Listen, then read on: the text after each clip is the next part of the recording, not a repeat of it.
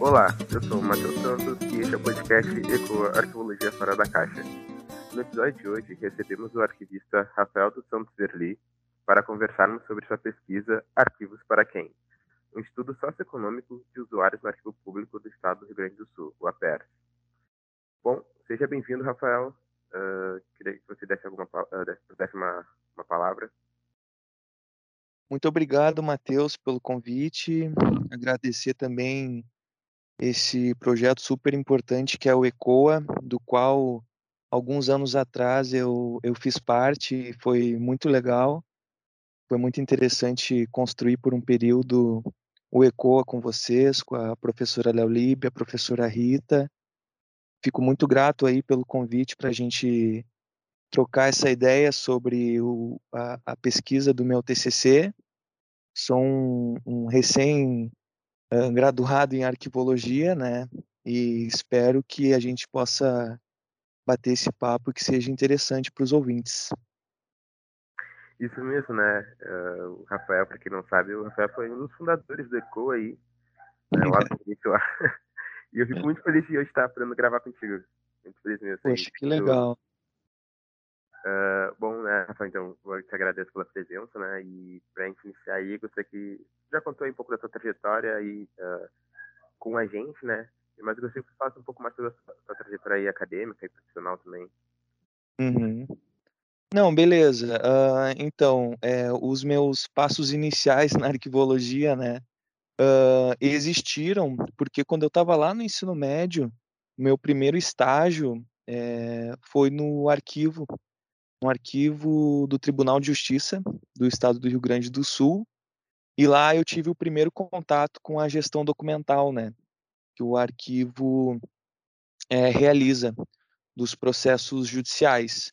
Uh, o meu primeiro desejo era fazer história, né, ingressar em história, mas com a prática arquivística no dia a dia e também conhecendo as arquivistas do Tribunal de Justiça, acabei é, gostando, realmente criando uma simpatia, né, pela prática arquivística, ainda muito distante da teoria, né, ainda não tinha esse acesso, só fui ter quando ingressei uh, no curso na URGS em 2018 mas posso dizer com toda certeza que, o, que, que a grande influência para que eu ingressasse no curso de arquivologia foi esse meu primeiro estágio no tribunal, no arquivo do Tribunal de Justiça do Rio Grande do Sul e, e as arquivistas que lá trabalhavam ou trabalham ainda, não sei muito bem, uh, a, a Luciane e, e algumas outras arquivistas também, Sofia, enfim, então, minha gratidão a essa experiência, né, aos, aos, aos, aos, dois anos que eu estagiei lá pelo ensino médio e depois retornei e estagiei lá pelo ensino superior.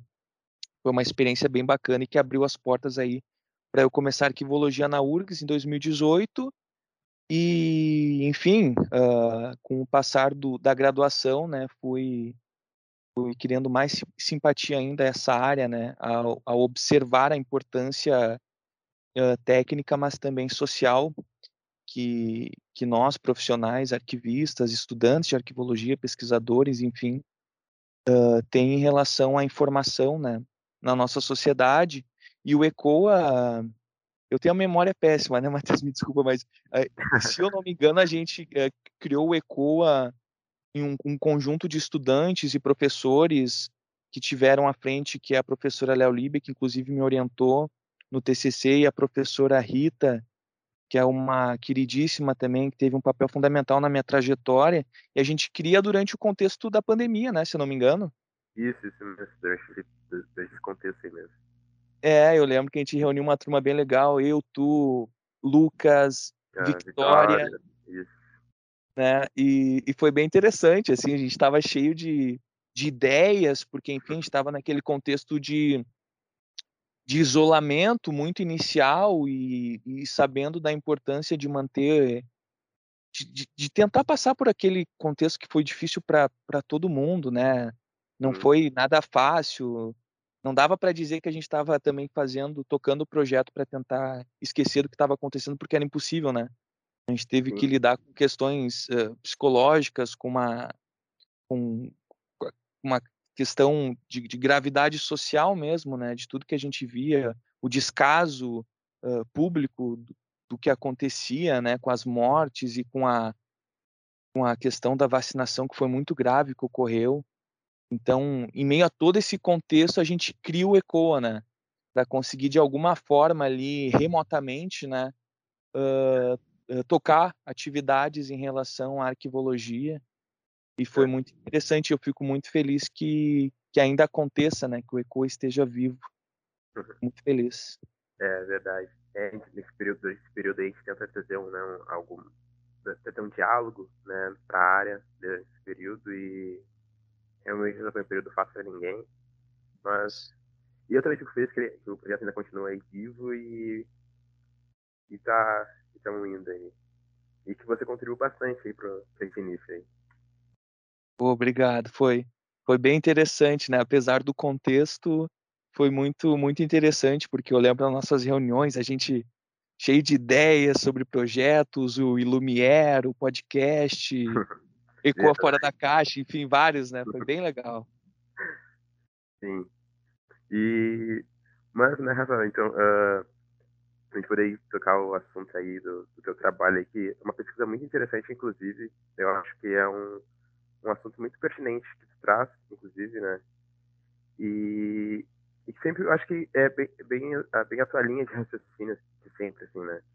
Uh, então eu gostaria de perguntar, assim, como que surge a ideia de falar né, e abordar sobre a, a problemática de perfil socioeconômico do, dos usuários do aberto, né? Qual foi o objetivo por trás? Sim, uh, Matheus, então eu sempre tive essa, essa questão do, do questionamento, né? ainda mais sendo sendo brasileiro, né? A gente vive numa realidade de desigualdade, né? O Brasil é um país extremamente desigual que passa por um processo desumano de escravização por centenas de anos e que grande parte do nosso povo, a maioria do nosso povo ainda sofre por conta dessas questões uh, desigualdades de, de raça, de classe, de gênero, que a gente uh, consegue observar no dia a dia, né, a partir dos próprios dados que, que são levantados, né, dados sobre desemprego, sobre homicídio, enfim. Eu sempre uh, observei que havia um grupo de, grupos de indivíduos que se destacavam, né? a partir desses dados de violência, dados uh, de educação, saúde, etc. E, e como eu, bom, estava ali nesse ambiente de discussão em relação à importância do arquivo para a sociedade, como o arquivo desempenha uma função de, de, de, de, dar acesso à sociedade às informações administrativas, jurídicas, contábeis, históricas, enfim, eu sempre me questionei a quem nós estávamos dando acesso. Isso porque o, os arquivos uh, públicos são instituições, assim como, como outras, que também é, desejam ser acessíveis, né? mas muitas vezes não é, não são.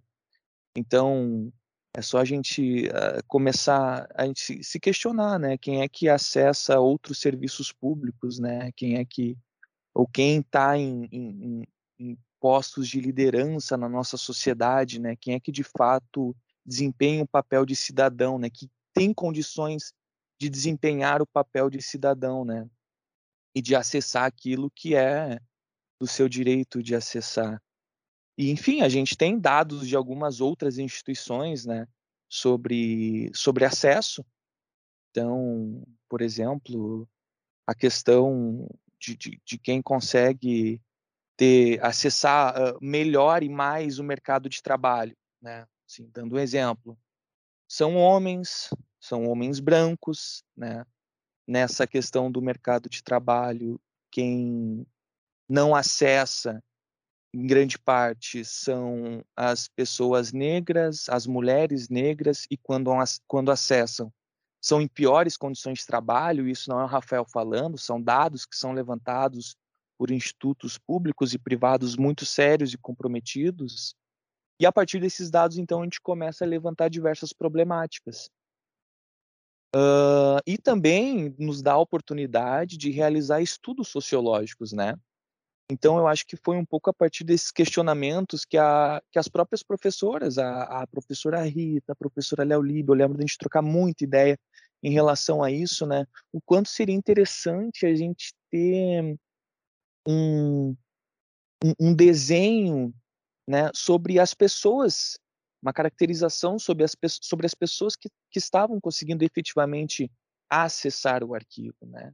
sabendo de toda a dificuldade que os arquivos públicos têm, óbvio, né, de, em relação a muitas vezes orçamento, questão, uh, questões burocráticas, né, de, enfim, de conseguirem é, realizar projetos a fim de difundir, né, o acervo e as informações eh, que ali constam, mas o fato é que é muito interessante para a área da arquivologia, para as instituições arquivísticas, e para a sociedade como um todo, a gente ter esses dados, né, de quem efetivamente conseguem acessar o arquivo, né, para fins de pesquisa, de garantias de direito, de de um resgate de uma história que muitas vezes não estão nos livros, né, por uma série de fatores, pelas tensionalidades que existem, pela luta de classe que existe na, nossa sociedade. Então, como tu pôde ver, foi a partir de diversas reflexões, né? Que partem, uh, em suma, da nossa realidade, da realidade do brasileiro, que ao sair de casa se defronta com diversos tipos de, de desigualdade. Então, trazer esse debate sociológico para os arquivos tem uma importância enorme, tem uma importância enorme. Uh, e, e, mais ou menos é a partir uh, desses pensamentos que eu e a professora Léo Líbia a gente começa a, a, tentar estruturar essa pesquisa, né? Sabendo que a arquivologia nos últimos anos ganha cada vez mais uh, esse contorno social, né? O próprio fato da arquivologia começar a debater mais profundamente a questão da difusão, né? a importância da difusão, claro. Nós sabemos toda a importância da classificação, da avaliação, de todas as outras uh, uh, outras práticas arquivísticas, né, para a gestão documental como um todo, nas três idades, mas é fato que é recente do ponto de vista histórico o debate em relação à difusão e ao acesso. Né? Então, para quem nós estamos difundindo e quem está acessando o arquivo, é mais do que nunca importante que nós debatemos, né? que a gente faça esse debate. E, e no Brasil, a gente não poderia fazer esse debate sem levar em conta algumas categorias. Né? Como eu, eu, eu já havia abordado, pincelado anteriormente, né? A gente vive num país extremamente desigual, e tem um histórico de opressões, de violência contra determinados grupos sociais, uh, como é o caso uh, da negritude, como é o caso das, das mulheres, como é o caso da comunidade LGBT e de outros grupos sociais que sofrem diariamente com essas violências. Então, a gente não poderia deixar esses recortes sociais de fora dessa pesquisa. Porque se essas pessoas uh, são as que mais sofrem, por exemplo, concretamente, Matheus, com desemprego, com a, com a sofrem com, com, com a questão da, da educação, não acessam a educação, o ensino, o ensino superior, por exemplo, não concorrem de forma igual, por exemplo, homens brancos, a gente tem um problema e a gente precisa debater isso. Então, no Brasil é impossível fazer uma pesquisa uh, sociológica, ao meu, ao meu ver, sem levar em consideração essas categorias. Então, é a partir de uma de uma concepção materialista histórica e dialética que entende que nós vivemos num modo de produção baseado num acúmulo de riqueza e na exploração do homem pelo homem, do indivíduo pelo indivíduo, que gera diversos tipos de opressões e desigualdades. Um autor que foi fundamental para como, como referencial teórico para debater a formação e a estrutura da nossa sociedade foi o Silvio Almeida, que é um autor negro, marxista, que hoje em dia é nosso ministro, uh, que uh, traz muito fortemente nos seus escritos o debate em torno do racismo estrutural, mas que também faz um debate muito qualificado sobre outros tipos de opressões estruturais. Entendeu? Então, partindo de uma perspectiva marxista, de análise da realidade e do modo de produção capitalista e do próprio desenvolvimento do capitalismo que vai uh, dar surgimento ao imperialismo e que vai influenciar diretamente na formação social e econômica, por exemplo, do Brasil, a partir de um processo de escravização, é que vai uh, surgir essas desigualdades que a gente muitas pessoas vivenciam no dia a dia. Então eu não poderia me abster de fazer esse debate que é, é duro, é profundo, mas é necessário. Então, eu, eu acredito que a concepção materialista histórica e dialética que a tradição marxista nos dá, e com a, a qualificada escrita do Silvio Almeida para debater e evidenciar essas desigualdades que surgem a partir dessa estrutura desigual em que a gente vive, foram fundamentais para entender onde o arquivo, os arquivos estão, onde eles existem, porque o arquivo não existe numa, numa, num cenário idealizado, paira sobre a sociedade, não. O arquivo, ele também constitui e é constituído por essas, por esse modo de sociabilidade contemporânea capitalística, digamos assim. Então, não posso debater arquivo sem debater primeiro o Estado, sem debater primeiro a formação social e econômica. Não posso, se eu vou fazer um estudo sociológico. Então, minha, meu estudo se deu no Arquivo Público do Estado do Rio Grande do Sul, que é referência aqui no Estado. Onde ele se encontra? Na cidade de Porto Alegre, Estado do Rio Grande do Sul, Brasil, com diversas contradições, com diversas desigualdades históricas, estruturais, sociais, econômicas, de cor, de classe, de gênero. Mais do que nunca agora, na arquivologia, o, o Jardim vai falar isso, os arquivos estão voltados para os usuários. É para quem acessa os arquivos. É um, um novo paradigma. A gente agora dá a importância para quem dá razão aos arquivos existirem, que são os usuários. Nós preservamos a informação, seja física, seja digital, independente do suporte, para dar acesso a elas. Então, mais do que nunca, é importante que na arquivologia contemporânea a gente dê atenção aos usuários. E daí vem a importância da gente, em frente a, essa, a, esse, a esse cenário de desigualdades, entendendo a realidade brasileira, de caracterizar os usuários a partir das suas características sociais e econômicas.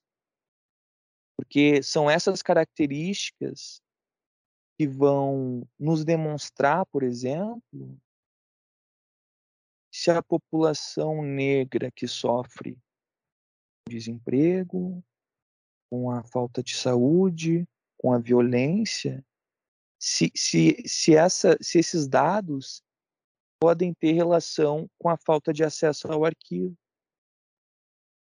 E a gente pode pegar a questão também das mulheres, da comunidade LGBT. Então, é, é, uma, é uma série de reflexões né, que vai desde do debate mais sociológico, mais da economia política, marxista, para a gente tentar compreender a estrutura social até o desenvolvimento da arquivologia que se torna cada vez mais social e que a gente faz, consegue fazer esse desenho ali na minha pesquisa a partir de, de fontes muito qualificadas, a Schmidt e, e tantas outras, que fazem é, didaticamente a, o desenvolvimento da arquivologia durante a sociedade e que essas autoras vão falando que a arquivologia se desenvolve uh, no mesmo ritmo que a sociedade vai se desenvolvendo, ou seja, a arquivologia ganha traços a partir do contexto socioeconômico de cada tempo histórico. E mais do que nunca, agora ganha contornos muito sociais que estão focados na questão da difusão, do acesso, do serviço ao usuário, da transparência, da cidadania, da justiça social. Ou seja, a gente enxerga agora a arquivologia como uma, um, uma área que promove a justiça social. Pois até pouco tempo atrás, Mateus, a gente não viveu, mas uma geração atrás, nossos pais viviam sob uma ditadura civil-militar. Após um processo como esse, olha a importância que tem uma área como a nossa. Fundamental. Fundamental. E e é muito interessante como a gente vai vendo, então, esses contornos que a nossa área vai ganhando. E a importância de realizar, de relacionar os estudos sociológicos com a nossa área. Tem muito que se desenvolver ainda, muito que se desenvolver, mas a questão é que a partir das categorias sociais que a sociologia nos dá para refletir sobre as desigualdades, a gente consegue utilizá-las para elencar elementos para caracterizar os usuários de arquivo. Ou seja, a gente não pode pensar usuários de arquivo sem, sem pensar a questão de, de cor, sem pensar a questão de gênero, sem pensar a questão de orientação sexual, sem pensar a questão de classe. Essas categorias são determinantes no acesso ao arquivo.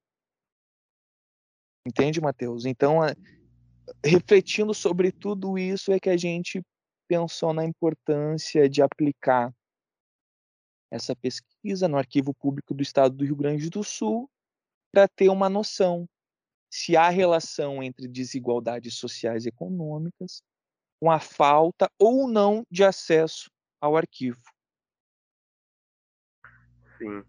E, e, Rafa, é muito interessante a, a tua pesquisa e a tua fala, porque a, eu, enquanto estudante, a gente tem muito essa questão de realmente, ah, qual é a função da arqueologia?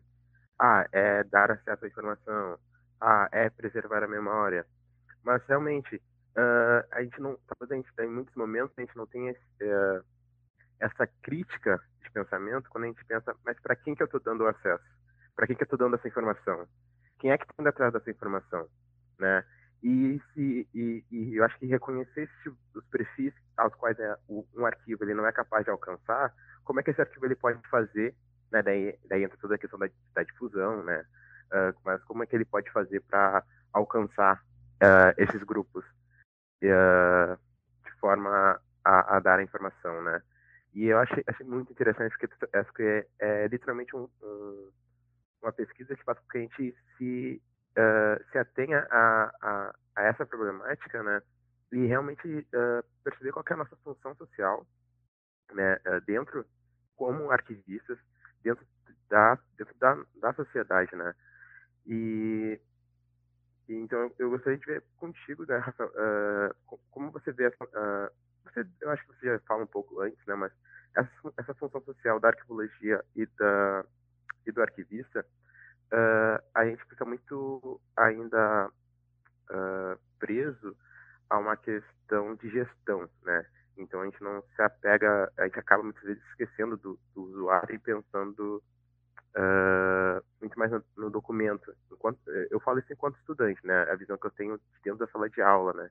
uma visão que eu tenho de dentro de um uh, de uma instituição enquanto enquanto estagiário, né? Então a gente vê muito, a gente, muita gente não percebe isso, né?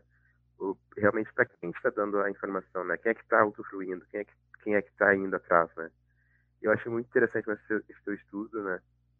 E eu acho que tem até uma questão aí também em que a gente hoje a gente vê que há um grande avanço né, tecnológico na nossa área, né? Onde cada vez mais a gente está inserido em matemática digital. Né? Uh, então, eu gostaria de uh, saber de você, assim, como você vê que com esse cenário, né, uh, essa problemática ela tende a aumentar, assim, né? É, Matheus, uh, pegando o teu primeiro ponto, é, depois entrando mais na questão digital. É, já há debates né, sendo realizados uh, na arquivologia, uh, investigando esses traços mais sociais, culturais, promotores de justiça social, né? A própria Tognoli, que é uma autora que eu referencio é, bastante no meu TCC, ela trabalha muito esse, esse tema da justiça social, tá? E, e ela vai mostrar a importância do, de nós profissionais, arquivistas, de sermos agentes é, políticos atuantes no arquivo, sabe? Porque nós temos uh, a, a função de dar voz para grupos sociais que nunca tiveram voz através dos documentos, entendeu, Matheus? São pessoas que nunca tiveram a oportunidade de contar suas próprias histórias, as histórias reais, as histórias de luta, de resistência, muitas vezes através dos documentos, porque quem gerenciou esses documentos, e aqui eu não estou generalizando, mas eu repito muitas vezes, quem gerenciou esses documentos foram grupos de indivíduos que tinham outros interesses que não preservar e não difundir a história das chamadas sociologicamente minorias, que não são minorias, são maiorias sociais. E se nós pegamos a questão da própria ditadura civil-militar, muito documento foi perdido, muito documento foi queimado. E não foi do nada. É porque há um tensionamento social. Havia um grupo de indivíduos, havia uma, uma classe dominante, economicamente, socialmente, que não queria deixar para as próximas gerações resquícios das atrocidades que cometeram contra militantes que lutavam contra a barbárie. Ou seja, o arquivista tem um papel fundamental aí de lutar, de atrás dessa documentação, de preservar, como muito foi feito. Muitos profissionais da documentação fizeram isso, se arriscaram.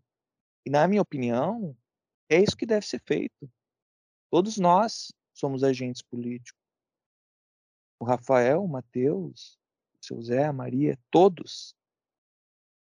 E eu acho que é nosso dever enquanto cidadão, enquanto indivíduos que prezam pela transparência, pelo acesso, pela cidadania, por uma sociedade menos desigual, que é uma luta permanente, por uma outra forma de, de estrutura que não seja com base no acúmulo de riqueza e na exploração, nós temos esse compromisso. E cabe nós, arquivistas, também termos esse compromisso, eu acredito, em debater criticamente o nosso papel dentro dos arquivos. E, e há muita pesquisa sendo feita nesse sentido, internacionalmente, uh, inclusive mais do que aqui no Brasil, uh, mas está sendo feito. Tem, autor, tem autores que não concordam com esse papel ativo, dinâmico, social e político do arquivista, porque dizem que já há outros agentes na sociedade que o fazem, e o arquivista deve dar um, uma espécie de suporte apenas, né? suporte quase que técnico. Há outros autores que discordam e que acham que sim, devemos ter um papel ativo. Porque a partir dessa inquietação frente às desigualdades que a gente chega a dados interessantes, como na própria, na própria pesquisa que eu elaborei, que não é uma pesquisa volumosa, no sentido de ser apenas um TCC, mas que nos trazem dados interessantes, como, por exemplo, o fato de 100% das pessoas que responderam ao meu questionário aplicado no APERS, os pesquisadores do APERS, serem serem homens heterossexuais e brancos. Isso é um dado muito relevante. Isso é um dado muito relevante. A gente pode fazer diversas reflexões em torno desse dado. E aqui não são dados para de julgamento moral, entendeu? Ah, os arquivistas da PERS não estão desempenhando um bom papel. Não. Não um julgamento moral. A corrente política, o método que eu parto, o materialismo histórico dialético, não, não, não faz julgamento moral de nada. Faz julgamento político da estrutura social que nos permeia. O fato, por exemplo, dos pesquisadores que responderam ao questionário que eu apliquei no APERS terem todos ensino superior completo, nos diz muita coisa. Entendeu? A Beloto faz uma diferenciação entre usuários. O estudo de usuários já, já vem de algum tempo, da ciência da informação, se desenvolve, ganha mais força na arquivologia, há não muito tempo também, e acabam, autores acabam fazendo, uh, categorizando usuários, entende, Matheus? Diferentes tipos de usuários. A Beloto vai categorizar um tipo de usuário, que é o cidadão comum, que é o trabalhador, é o proletário, a proletária, que não tem formação acadêmica, que não é pesquisadora, que não vai fazer uma pesquisa genealógica no arquivo, mas que pode acessar o arquivo para fins de acesso à cultura, acesso a, a, seus direitos, e que não vai possuir um, um ensino superior completo, não uma pesquisadora. Cadê esse cidadão comum nesses dados? Entende? É, nos faz refletir. É interessante. E, e justamente o estudo de usuário uh, carrega essa importância para além dos arquivos, para a arquivologia, para os arquivos, mas para além dos arquivos também, na biblioteconomia, na museologia, na ciência da informação como um todo. Tu, tu, tu, saber quem está acessando esses espaços é muito importante. Então, esses elementos, essas categorias sociais só vêm para trazer mais mais força, para aprofundar ainda mais os estudos de usuários, que já vem ganhando em outras pesquisas, Matheus, um caráter mais social. Já há um, um paradigma social, que inclusive eu cito na minha pesquisa, um terceiro paradigma uh, no estudo de usuário, que é o paradigma social, que leva em conta o contexto em que o, em que o usuário se encontra antes de acessar a informação, para tentar acessar a informação, ou para não acessar a informação, enfim. Então há um desenvolvimento nesse sentido muito interessante. E para obter esses dados em relação a cor, a, a, gênero, a sexo, a, a classe, a escolaridade, a credo também, a religiosidade, que é um dado fundamental, que a gente incluiu também na nossa pesquisa, a gente aplicou este questionário aos pesquisadores do APERS. O universo de, de, de, pesquisadores que responderam não foi muito grande, não foi muito grande. Isso pode ter acontecido por alguns fatores, mas já nos deu uma ideia, entendeu, Matheus, de que de um perfil socioeconômico que está acessando o arquivo público do Estado do Rio Grande do Sul. Né? E claro, é uma pesquisa inicial nesse sentido, eu diria, e que pode ser aprofundada em diversas outras camadas, inclusive a chance de ter outros tipos de usuário uh, numa mesma instituição. Mas a nossa pesquisa se deu através da sala de pesquisa do APERS, que é uma das formas de pesquisar nessa instituição. E a partir disso, alguns dados interessantes a gente, a gente conseguiu obter, como, por exemplo, o fato de 100% das pessoas que nos responderam serem brancas, serem heterossexuais, é, terem ensino superior completo, uh, uh, quase 50% delas receberem mais de, de 5 a 10 salários mínimos, uh, ou seja, serem ainda, obviamente, classe trabalhadora, né? mas mesmo assim terem uma condição melhor do que grande parte da, da população brasileira.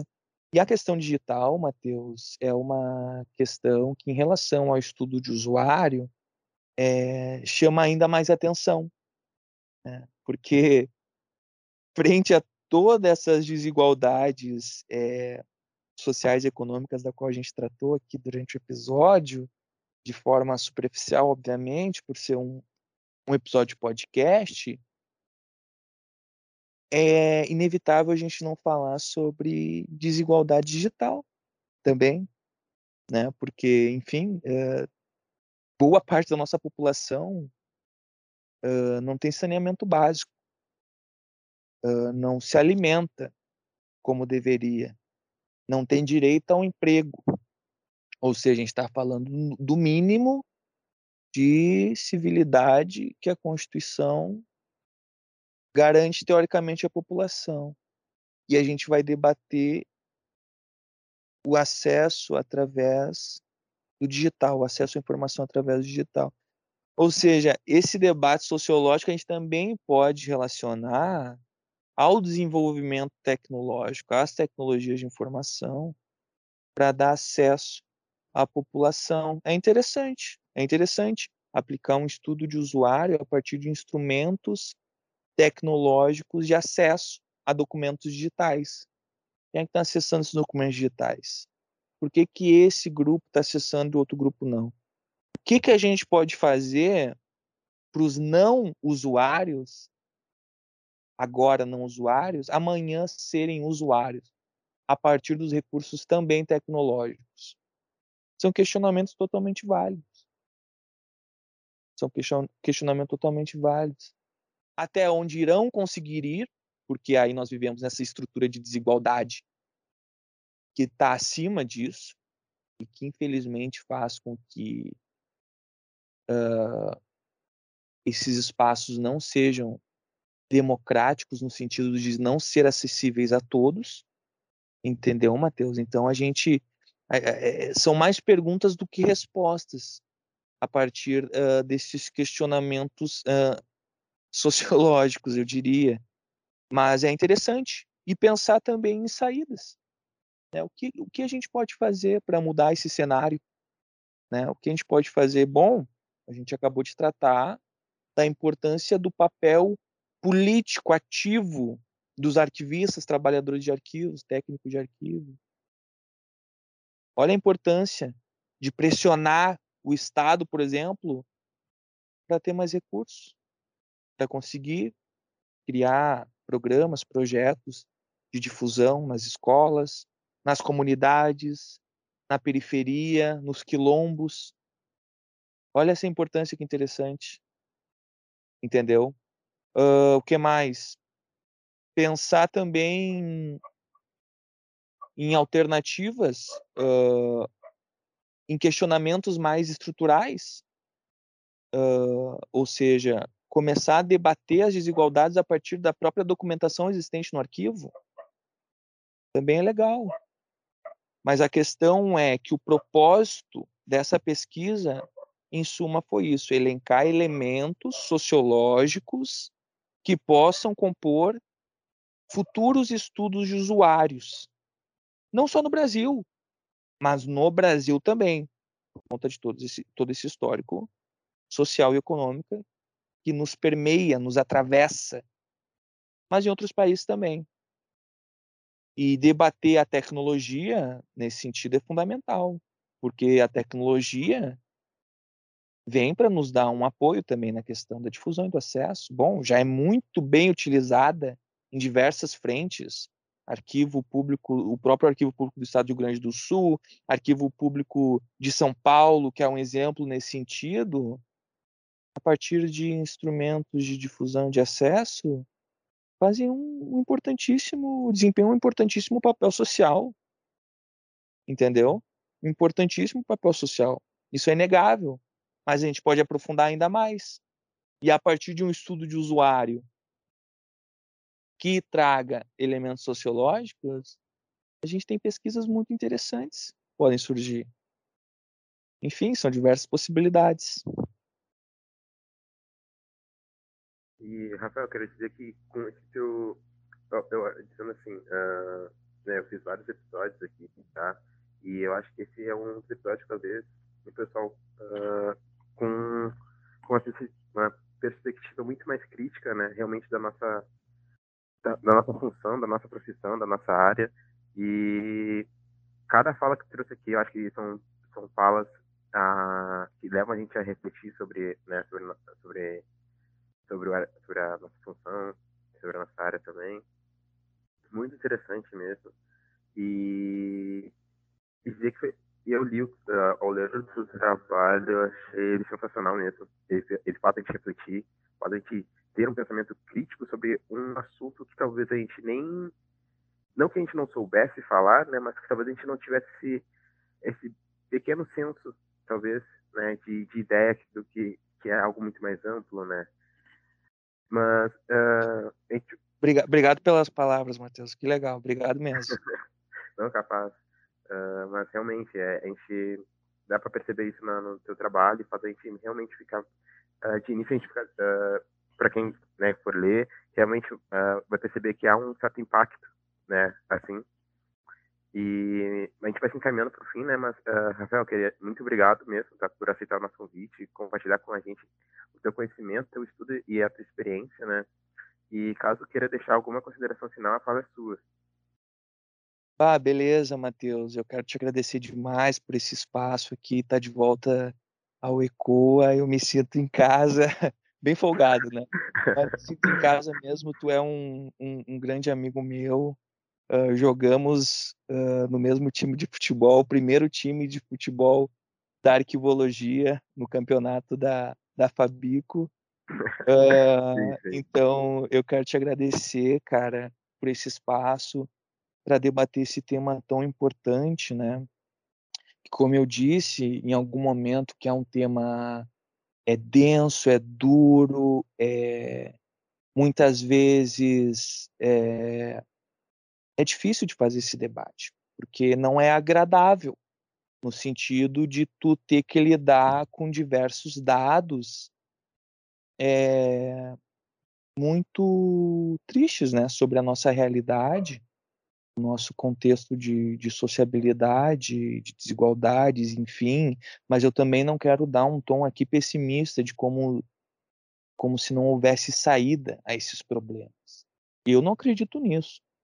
Eu acredito que há saída. Inclusive, eu sou um militante para que se mude essa, esse contexto que, que a gente vive e, enfim, eu acho que esse é um, é um dos papéis também do arquivista, de, de não ser indiferente aos problemas sociais que permeiam o arquivo e que permeiam a nossa, nossa sociedade como um todo, de pensar, sabe, e pensar coletivamente, daí dialogando com, com, com nossos colegas profissionais, nossos colegas profissionais com os usuários de arquivo, mas também dialogando com os não usuários de arquivo.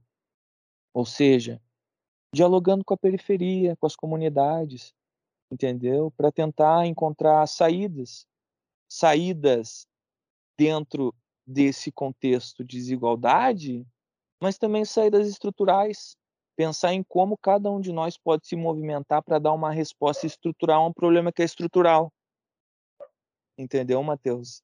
Eu acho que, que é isso. Eu acho que coletivamente, através da nossa, nossa atuação, nossa preocupação, nossa solidariedade, nosso senso de coletividade, a gente tende a caminhar para um cenário muito melhor do que a gente se encontra hoje em dia. E eu acho que a arquivologia tem um papel muito importante em debater o, o, a função do acesso à informação, da preservação da informação, ainda mais agora, neste momento em que a gente debate as tecnologias da informação uh, na nossa sociedade. Eu acho que é muito interessante esses contornos sociais que nossa área vem ganhando e acho que a gente tem que estar bem atento às pesquisas que estão sendo realizadas e que futuramente também serão, eu não tenho dúvidas.